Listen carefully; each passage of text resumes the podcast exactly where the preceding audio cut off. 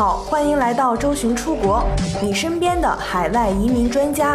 未来海外生活的规划师。移民的道路有困惑有困难，我们一直一路同行，一路相伴。更多移民、教育、海外生活、资产配置的相关资讯，请关注周巡出国 VIP 服务热线四零零六二四六五幺幺。利亚总理谭宝于昨日宣布成立超级移民局，赋予现任移民部长都顿各种安全及情报特权。移民局在真正意义上成为超级机构，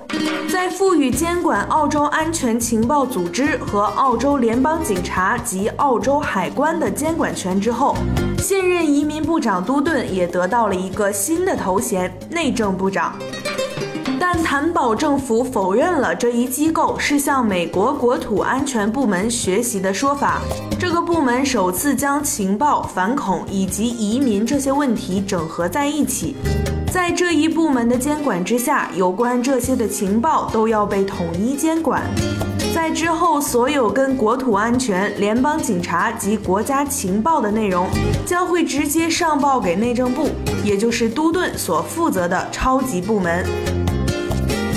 司法部的职权也在一定程度上削弱，以后司法部将不会作为为国家安全负责的情报部门而存在，而仅仅只负责国内的法律相关事务。同时，这一集合了各类有关移民、难民及国土信息相关情报的强大的集权部门的监管之下，警察及海关的强制执行力也会一定程度上的加强。其负责的部门包括澳大利亚情报局、澳洲联邦警察、澳大利亚海关、澳大利亚刑事情报委员会、澳大利亚交易报告和分析中心、运输管理局这些与边境安全及移民息息相关的政府部门。总理谭宝则形容这个新的内政部门为国家边境及安全机构的联盟。当然，新的内政部的集权过度也造成了一些人的质疑和批评，尤其是在新部门成立之后，都顿仍负责处理澳洲移民及海关相关事务，更让许多人质疑内政部的成立表面上是为了防止恐怖分子，实际上则是将澳洲数以万计的移民放置在政府时刻的监管之下。当然，一些人还是支持这一部门的设立的，比如工党就表示，这一部门的设立是基于国家安全的考虑，并不是因为谭宝已经在工党目前日益上涨的呼声中感到了压力。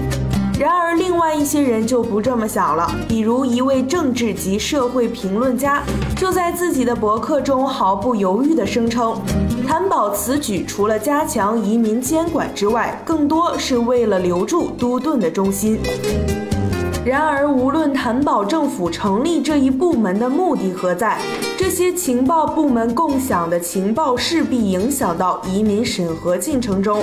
而新一批的移民势必要受到更严格的背景调查，各类背景文件有无犯罪记录，以及移民意向等等都会被进一步的受到监控。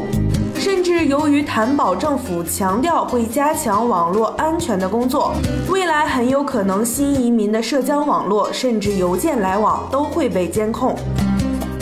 有关这一超级内务部的最新信息，敬请关注周巡出国。有关任何移民、教育以及安家后续服务信息，可以咨询微信客服幺三九幺六二九五九五四。今天的节目就到这里，我们下期再见。